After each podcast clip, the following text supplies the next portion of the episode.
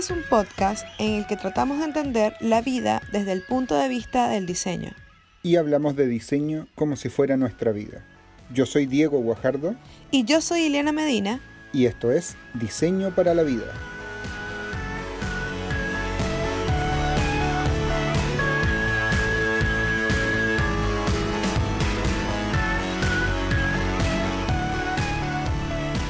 Con este fondo de vamos a empezar un nuevo episodio que tenemos a, invitados de aquí de donde estamos grabando, en todo este espacio donde estamos grabando.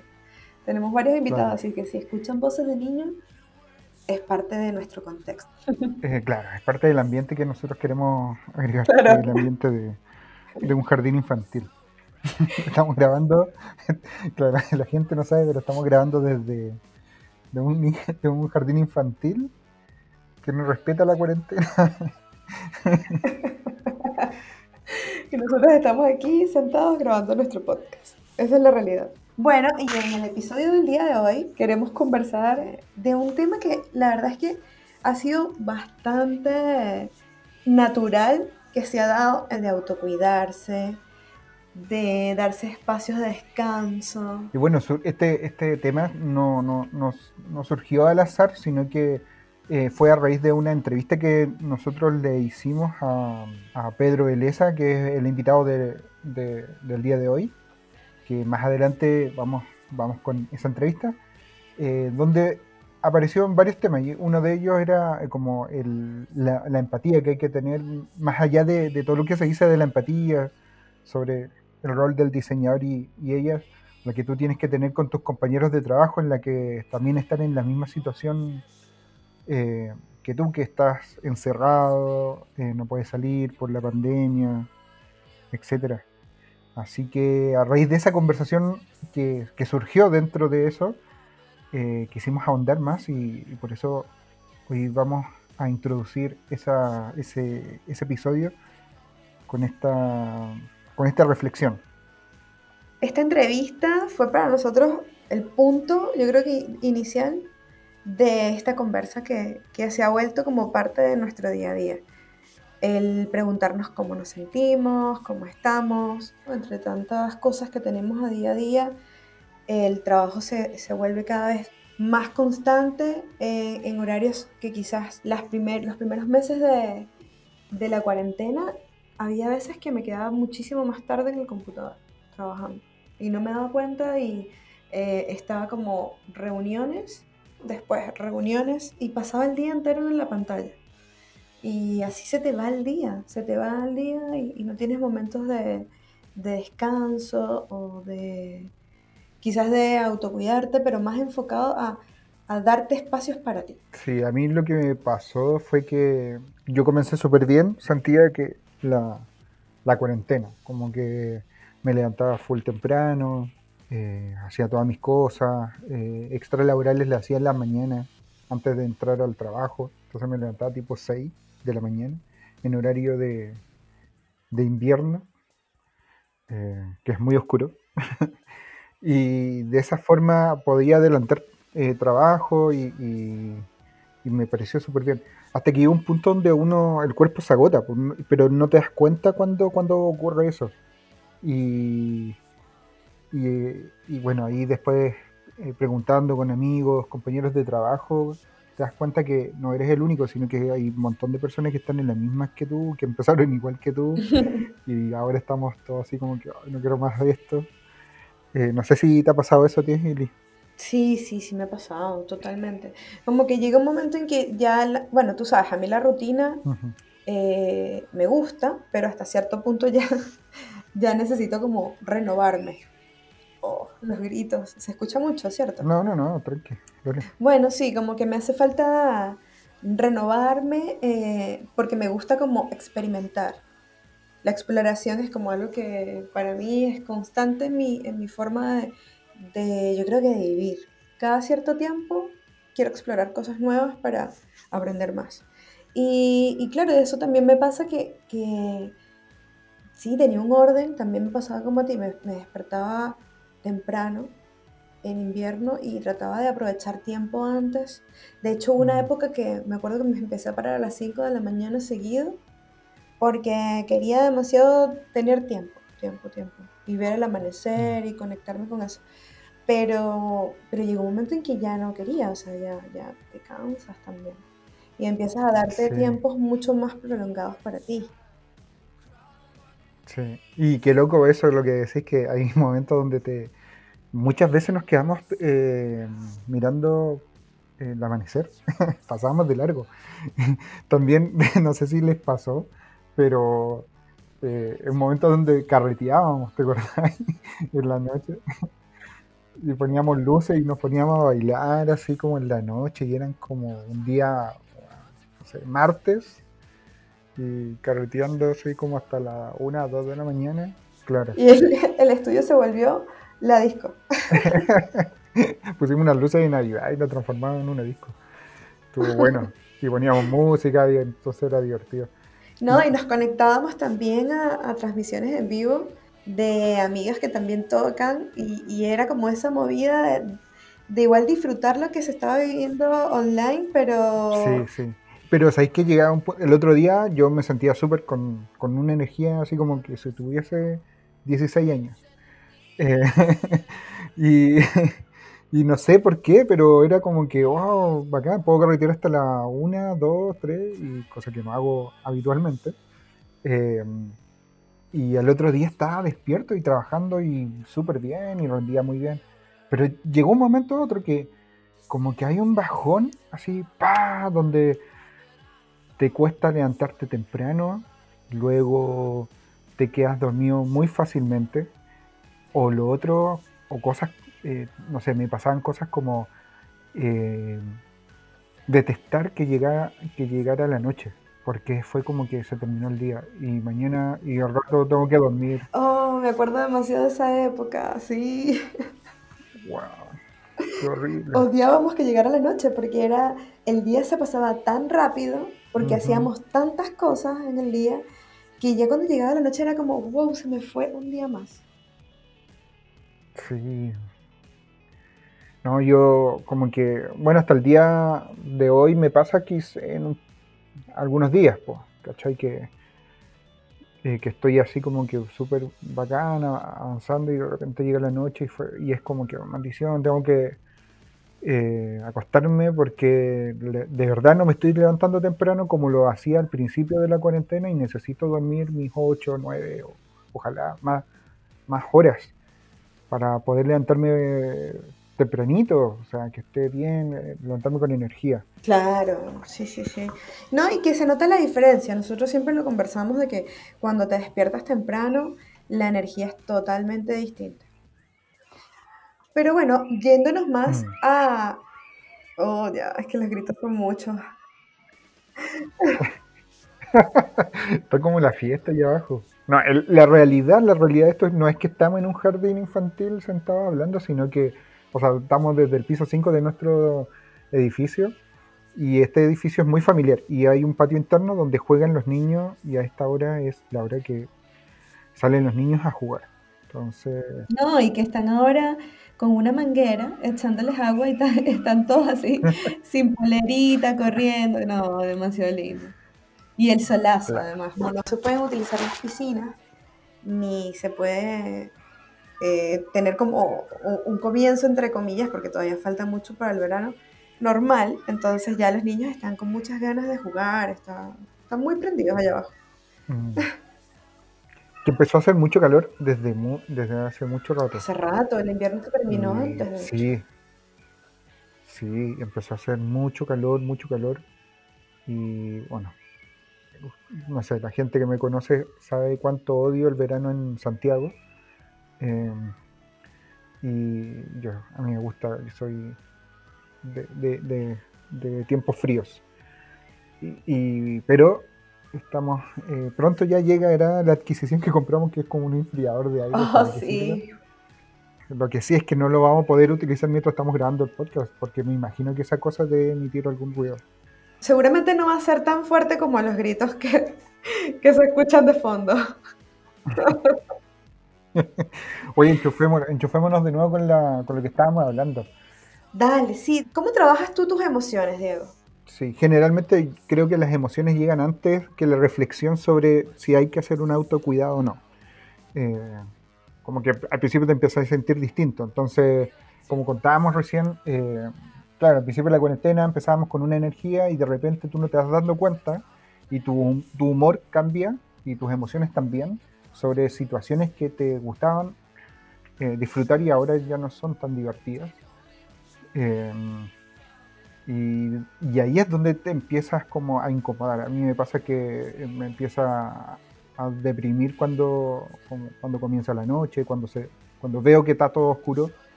Eh, hay, hay, fines, fines de semana donde no me gusta que, que, terminen. Eh, cuando yo nunca era así como que, oh, viernes. Pero ahora como que no, no quiero que no quiero que terminen me gustaría que, que estuviera el cine abierto. Y, después de eso te empecé a, a, como a reflexionar sobre, oh, me tengo que cuidar, me tengo que acostar más temprano, me tengo que desconectar del trabajo apenas se termine la jornada laboral porque y tengo que tener un plan para hacer después de eso porque eh, yo suelo vivir sin, planes de, de, vida diaria. ¿ah? Yo como que llega el fin de semana y no sé qué hacer, hasta no, no, generalmente no me planifico para, para disfrutar mi día, mis días libres. Em, y ahora siento que no sé si lo tengo que planificar, pero al menos tengo que tener un par de planes o ideas que, que me pueden ayudar a, desconectarme de, de, ciertos horarios. No sé si, ¿qué te, cómo, cómo, cómo lo vives tú? Sí, hay que tener horarios fijos. Eso es algo que yo creo que ya muchas personas deben de haberlo escuchado, pero nosotros igual tratamos igual de seguir trabajando los horarios. De hecho, hace poco fuimos al nutricionista y estamos intentando aplicar los tiempos de comida y que sean como en el horario fijo. Pero, pero si no lo haces así, no tienes una estructura, no puedes como ordenar y ser coherente con todas tus decisiones, porque pasa que los días se, se sienten iguales. O sea, todos los días parecen ser iguales, a menos de que tú le des un impulso distinto o le proyectes un objetivo diferente. Lo que hago es que eh, voy día a día. Todos los días para mí es, un, es una nueva historia. Como que, y continúo mi vida. O sea, como que trato de, de, de, no ser tan determinante con mis emociones. Como que trato de recuperarme todas las noches. Para mí es como que, no sé, hago una limpieza y al día siguiente eh, vivo el presente y con mucha confianza y, no dudo de mis decisiones, entonces me mantengo literalmente abierta a cualquier situación que pase. Como que antes recuerdo que tenía una visión mucho más de, me predisponía a los días, porque me hacía una planificación diaria. Entonces mi mente en la noche se programaba lo que iba a hacer al día siguiente que es otra técnica también de poderte eh, proyectar para futuro y, cumplir tus objetivos. Pero a mí, por ejemplo, no me dejó de funcionar porque mm, sentía que me, despertaba ya predispuesta a lo que te debía suceder y cómo debía suceder. Y si no llegaba a ese objetivo, entonces mi día no era perfecto. No era lo que yo me había proyectado, lo que yo quería para, para mí. Entonces, bueno, yo creo que eh, así es que llevo mis emociones, como que a día a día. Siempre pensando en que es mejor, en hacer cosas que sean más provechosas, pero también me trato de escuchar mucho, ¿sabes? Como que eh, antes me exigía un montón, en el sentido de que no quiere decir que ahora no me exija, me exijo muchísimo también, pero eh, trato de escuchar más mi cuerpo, qué me provoca comer, qué me provoca hacer, qué, qué decisión voy a tomar, pero porque esa decisión me va a llevar a otro objetivo que tengo, pero con el tiempo que se den las cosas. Hay que tratar de ser agua y de mantenerse con ese pensamiento. Así Para, para ir cerrando esta intro, a mí en lo personal me ha ayudado mucho em, ser honesto con, con, con mis emociones. Eh, con, y no solamente conmigo, sino que también con las personas con las que comparto. O sea, eh, mi familia, mis compañeros de trabajo, eh, como que e, es tan, tan importante que las dailies, por ejemplo, que se hagan, bueno, si tú trabajas con metodologías ágiles, lo más probable que te toque eh, hacer dailies. Y es, tan importante como decir eh, que, hiciste, que hiciste el día de ayer y qué vas a hacer hoy, como también es, es importante como mencionar eh, cómo te sientes. Así como que, oye, hoy estoy muy cansado, quiero, quiero tomarme un descanso o estoy estoy preocupado porque me pasó algo personal. Si tienes obviamente la confianza de decirlo, eh, siempre, siempre es bueno, porque los demás eh, se van a poner más en tus zapatos, van a eh, comprender de mejor manera y tú también te vas a sentir más conectado con ellos como, como equipo. De forma remota es súper complicado suplir esta, ese roce que se tiene en el trabajo, eh, en la oficina.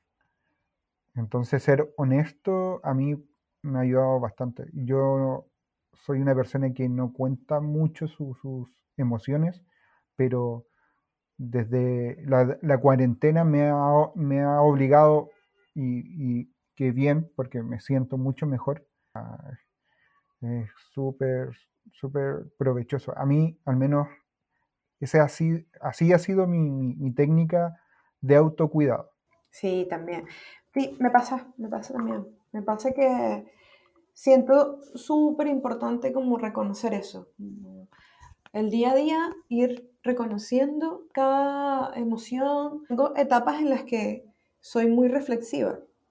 Y, y en ese momento en donde reflexiono en mi día, o sea, no es como que tengo momentos en que solamente reflexiono, no, todo el tiempo siempre soy muy reflexiva. Y eso también me lleva a identificar las emociones que tengo y cómo me, cómo me siento. Qué bacán. Bueno, yo creo que con esa, eh, al menos con nuestra experiencia, podamos dar eh, este inicio a la entrevista que viene a continuación con, con Pedro Beleza, un diseñador eh, brasilero que tiene un evento también que se hace en Brasil muy importante. Eh, bueno, todos estos detalles lo van a conocer a continuación. Así que eso. ¿Escuchamos la entrevista? Así es. Vamos con todo.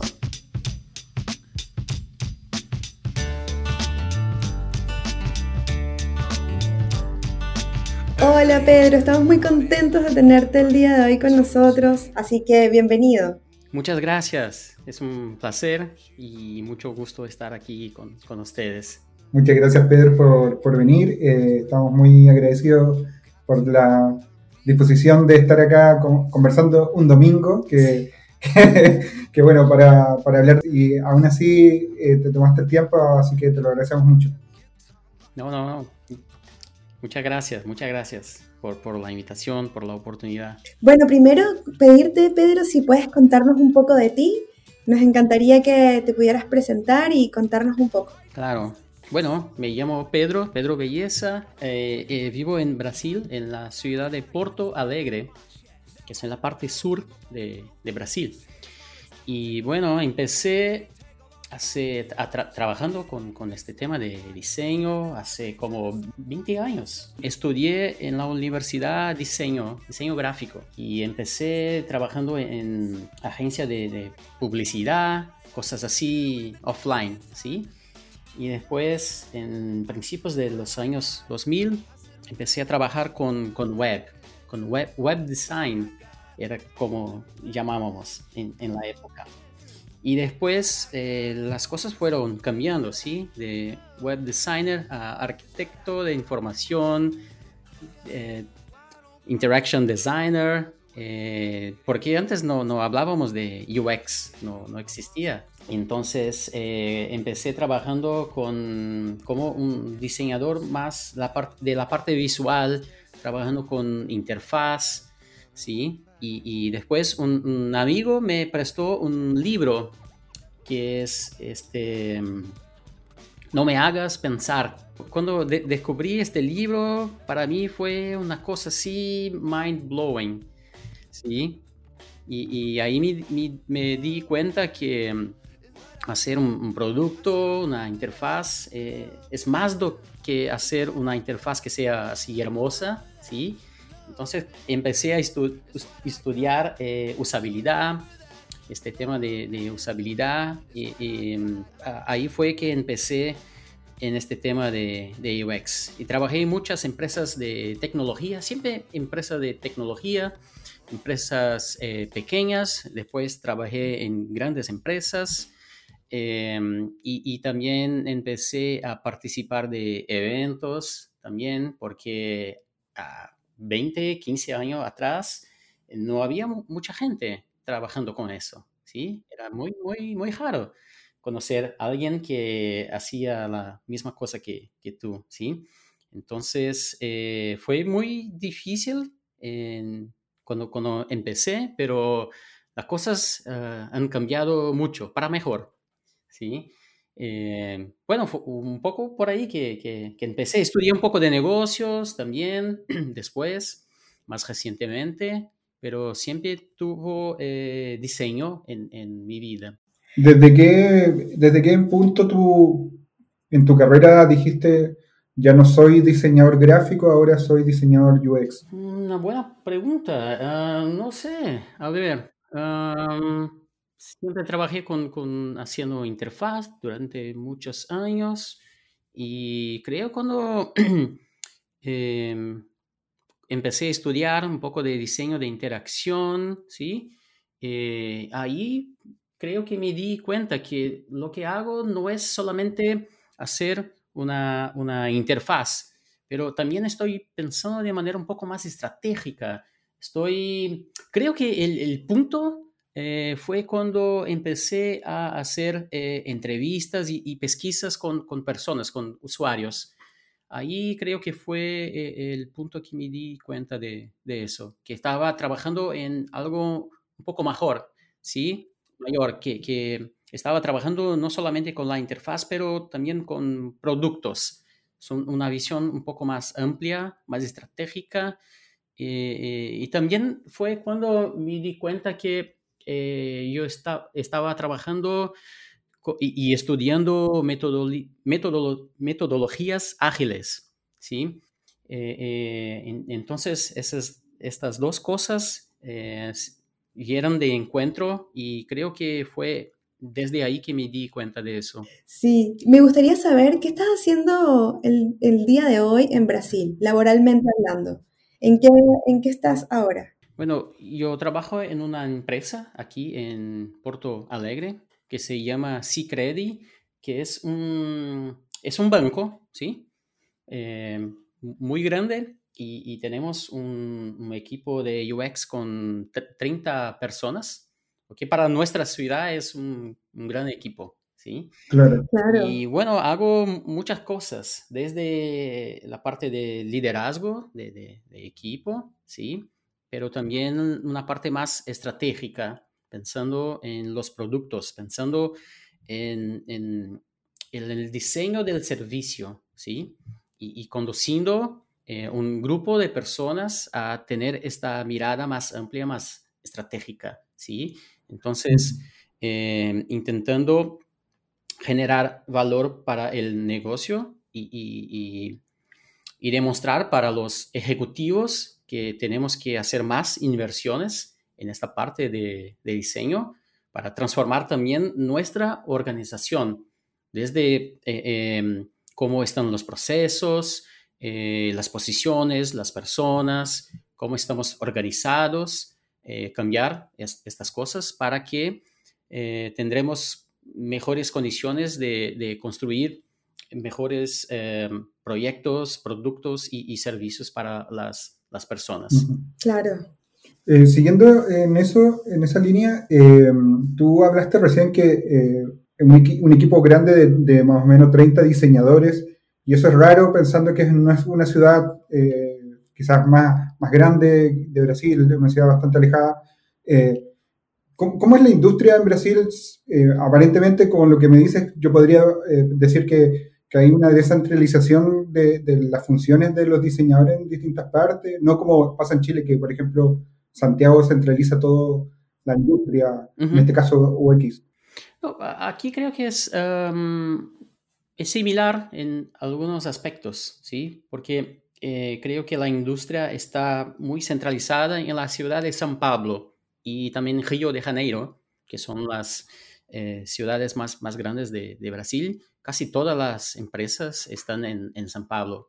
Las grandes eh, empresas, Google, Facebook y otras empresas de, Brasil, están todas en, en San Pablo. Eh, claro, hay otros lugares como Recife, Belo Horizonte, Porto Alegre también y Florianópolis, que tiene un escenario em, de muchas startups, ¿sí? Pero este tema de UX ha evolucionado muchísimo en los últimos años, ¿sí? Ah, como 15 o 10 años atrás, eh, era muy, muy raro tener equipos de UX en las empresas. Eh, había algunas empresas así de, consultorías, ¿sí? Eh, pero era muy raro tener equipos dentro de las empresas. En los últimos 10 o 5 años fue un movimiento así que se explotó de una manera eh, eh, muy, muy, muy grande, eh, con una concentración muy grande en San Pablo, como había dicho, pero se evolucionó mucho em, y, aún es, creo que es pequeño este, este universo, digamos así.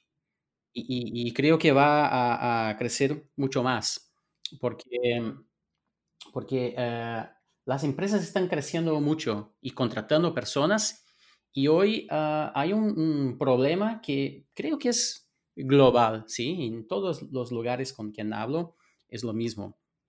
Eh, no hay muchas personas calificadas y hay muchas, muchas oportunidades en, las em, empresas. Es muy difícil eh, contratar eh, diseñadores en, nuestro caso, en, la empresa que trabajo hoy, como Secret, que, que había dicho, em, estamos buscando cinco personas. Buenísimo. Y es terrible porque es muy difícil, muy difícil contratar eh, personas con, con, con, experiencia, ¿sí?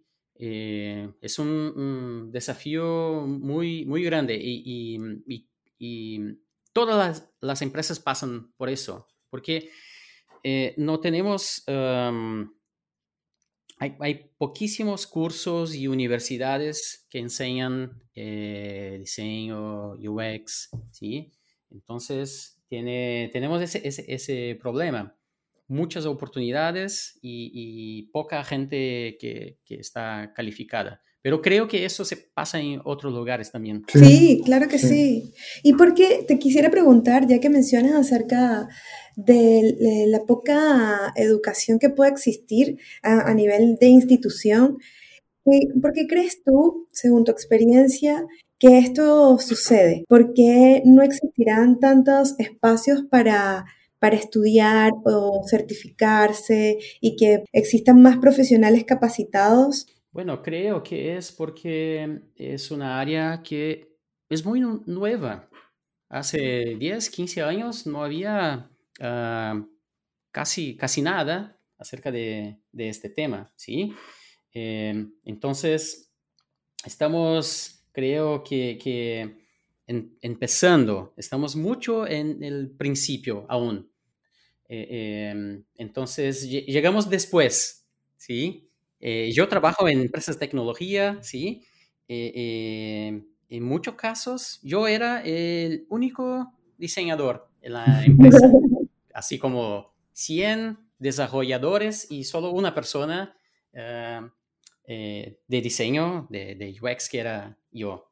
entonces creo que es muy reciente Sí, totalmente. Yo también considero que, que nuestra profesión todavía está generando ese círculo, esa comunidad, estamos empezando como a mostrarnos más. Sí, exacto. Oye, eh, con respecto a, bueno, yo me, voy a pegar con el tema de la descentralización eh, y cómo me imagino que la pandemia ha impulsado también a que distintos diseñadores eh, puedan estar ejerciendo de, distintas partes del, mundo o no en estas ciudades principales. ¿Cómo ha cambiado la, industria luego de esta pandemia o la pandemia que estamos viviendo actualmente ahí en Brasil? ¿Cómo lo ves? Eh, bueno, algunas cosas, claro, ha, cambiado, sí. Pero, em, por ejemplo, yo ya estaba acostumbrado a trabajar de esta manera remota, sí. En nuestro equipo también, a veces algunas personas trabajaban ahí como un día desde su casa eh, yo ah, ah, en una experiencia en otra empresa trabajaba así casi totalmente de manera remota, ¿sí? Entonces no es una novedad eh, em, para mí y para mis colegas trabajar de manera remota, pero algunas cosas han cambiado, algunas para mejor y otras no, como por ejemplo este tema de hacer... Eh, eh, entrevistas y pesquisas con, con, las personas usuarias, porque ah, antes eh, era posible viajar para otra ciudad, para hacer entrevistas y esas cosas, y ahora tiene que ser totalmente de manera remota, ¿sí? Entonces hay algunos aspectos que, que perdemos en este proceso, la observación en el local, ese es un, gran desafío. Em, pero hay algunas cosas que, por ejemplo, estaba hablando de este tema de contratar personas. Y por un lado, está más fácil porque podemos eh, eh, tener profesionales de otros lugares, ¿sí? Eh, entonces, eso es una cosa buena. Yo tengo una dificultad de, encontrar cosas buenas en esta situación, ¿sí? no es una situación buena, lo que está, pasando. Em, pero eh, eh, hay algunas ventajas, ah, como, como esta de, conseguir hablar con personas que están en diferentes ciudades. Eh, algunas barreras han, han caído, sí. Entonces, ah, pero estamos acostumbrándonos con esto, con este nuevo modelo porque algunas personas no estaban acostumbradas aún, pero creo que personas de, empresas así de tecnología eh, están, están más acostumbradas con, con, este modelo. Sí, como que nosotros como diseñadores estamos acostumbrados a tener en algún minuto de nuestra vida un freelance que hiciste en tu casa, que trabajaste, entonces como que venimos con esa cosa en el ADN más o menos de trabajar en la casa, eh, y estamos quizás más acostumbrados también. Claro. Perfecto. Y ya viéndolo desde el otro lado, del lado un poco más positivo, ¿qué crees que nos ha traído provechoso todo este de aprendizaje durante toda la pandemia? Eh, ¿Qué consideras que podría ser algún, alguna vivencia positiva que, hayas eh, vivido en el último tiempo? Eh, aprendizajes, ah, muchos aprendizaje de que es necesario cuidar de tu salud eh, física y mental, ¿sí? Muy importante hacer, ¿cómo puedo decir? pausa, un break en, tu día para relajar un poco. eso es súper, súper importante. Apoyar a las otras personas, ¿sí? porque es muy fácil quedarse agotado mentalmente, ¿sí? Eh, tener mucha, mucha, mucha, mucha empatía por las otras personas de tu equipo, porque eh, eh, muchas veces tú no, no sabes lo que pasa en el otro lado con la otra persona. Problemas, ¿sí? personas que tienen hijos, que tienen las cosas de su casa, eh, entonces tiene que tener mucha, mucha empatía ese para mí es un aprendizaje muy fuerte. Cómo es importante tener esta mirada humana, ¿sí? Esa mirada humana de, comprensión, de empatía, para, para, juntos superarnos este momento. Entonces, la, salud mental, pensar, pensar en eso, para, para, mí el principal aprendizaje. De hecho, hay libros de, de como, no sé, pues, el, el, el Lean UX, eh, donde habla de la importancia de, de que el equipo esté súper cohesionado, de que eh, tengamos buena camaradería entre nosotros. Eh, y eso es fundamental para crear productos digitales. Así es, tener un pensamiento lean. Eh, hablemos sobre UXConf. Eh, tú eres el fundador de este evento que es uno de los más importantes, o quizás el más importante de UX en Brasil.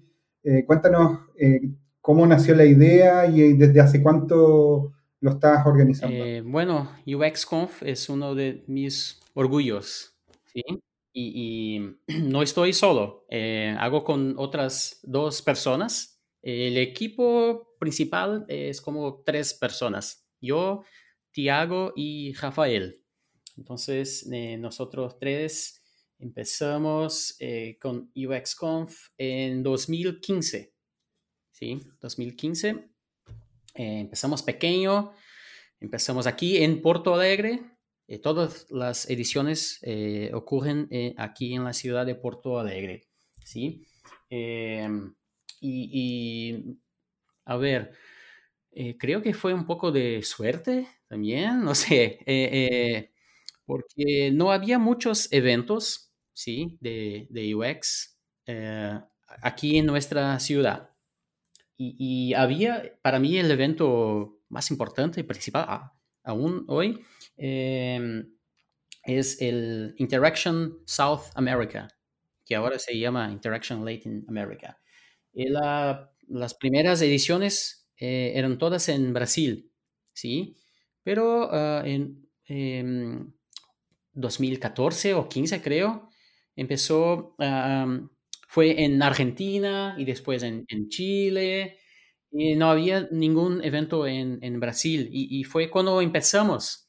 Entonces tuvimos esta, esta suerte eh, eh, y, creo que mm, eso ayudó. y también hacemos eso porque nos gusta es como, como, como un hobby, ¿sí? No, no, tiene, eh, em, no es para, para con fines financieros o, ganar dinero con, eso, ¿no? Hacemos porque nos gusta, ¿sí? Eh, eh, y, empezamos en 2015 y después 2016 había como el doble de, de personas y comenzó a, a aumentar el número de personas. En el segundo año ya tenía personas de, Chile, por ejemplo, aquí, viajaron desde Chile hasta aquí, eh, de otros lugares, Argentina, Uruguay. Em, y, bueno, creo que UXConf, nosotros ponemos mucho cariño y amor en, el evento y es un espacio seguro para las personas. Nosotros eh, tenemos esta preocupación de tener un espacio eh, psicológicamente seguro a, las personas para que puedan expresarse de cualquier manera y, mm, cuidamos mucho de este tema de inclusión, diversidad, ¿sí? Eh, em, con temas importantes para nuestra comunidad. Em, visibilidad eh, de, otros géneros, ¿sí? Entonces, este, este tema de, diversidad, inclusión, siempre estuvo junto con lo que hacemos en, en UXConf. Ah, ¿Qué más puedo decir? Ah, me gusta mucho. claro, como tú bien dices, hacen ese esfuerzo también es porque les apasiona porque es algo que les hace sentir felices, además de que generar esa instancia en Brasil cuando no estaba sucediendo, pues qué mejor que, que generarlo a las mismas personas que trabajan dentro de la profesión. Eso es lo más importante. Totalmente de acuerdo. ¿Cómo fue para ustedes, Pedro, el cancelar el evento este año por todo lo que está sucediendo, que obviamente era, era necesario? Fue, bueno, triste, claro, eh, pero la decisión fue una decisión fácil, ¿sí? Porque eh, no, no, no, había condiciones de, de hacer el, evento. Entonces, para nosotros fue clarísimo tomar esta decisión, ¿sí? y, postergamos, adelantamos para 2021. No sabemos si, será posible, pero em, estamos muy seguros que eh, a, las personas todas entendieron muy bien. Y, entonces, bueno, me dices que no está el, 2021, no, todavía no, no, es seguro que se va a hacer. Eh, ¿Hay una idea quizás de hacer algo a través, no sé, digital quizás en algún minuto? ¿no? Porque para mí, este es un, evento que además de, las charlas, también hay la conexión entre las personas.